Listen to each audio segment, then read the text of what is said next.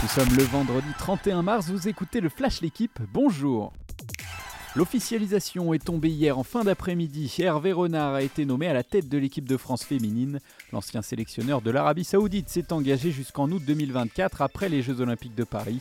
Il sera présenté aujourd'hui à midi et annoncera sa première liste de 27 joueuses retenues pour affronter la Colombie et le Canada en amical. Certaines frondeuses à l'origine de l'éviction de Corinne Diacre vont être rappelées comme Wendy Renard notamment.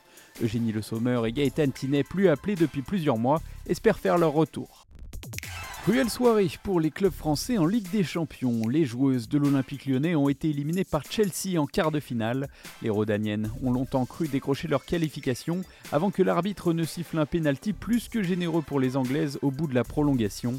Les ratés de Renard et Oran lors des tirs au but ont été fatals aux Lyonnaises.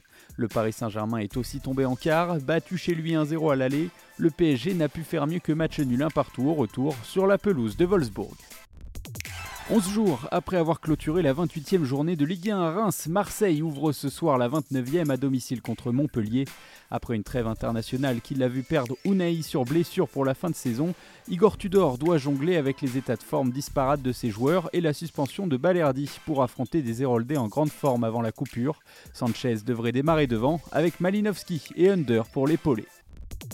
À 41 ans, il vit cette saison une seconde jeunesse. Fernando Alonso s'éclate depuis deux courses au volant d'une Aston Martin très compétitive. Avant le Grand Prix d'Australie ce week-end, l'Espagnol se confie dans une longue interview à retrouver dans votre journal L'équipe. Le double champion du monde de Formule 1, vainqueur de 32 Grands Prix, revient sur sa carrière. Avec son franc-parler légendaire, il n'oublie surtout pas d'égratiner son éternel rival, Lewis Hamilton. Merci d'avoir écouté le Flash L'équipe. Bonne journée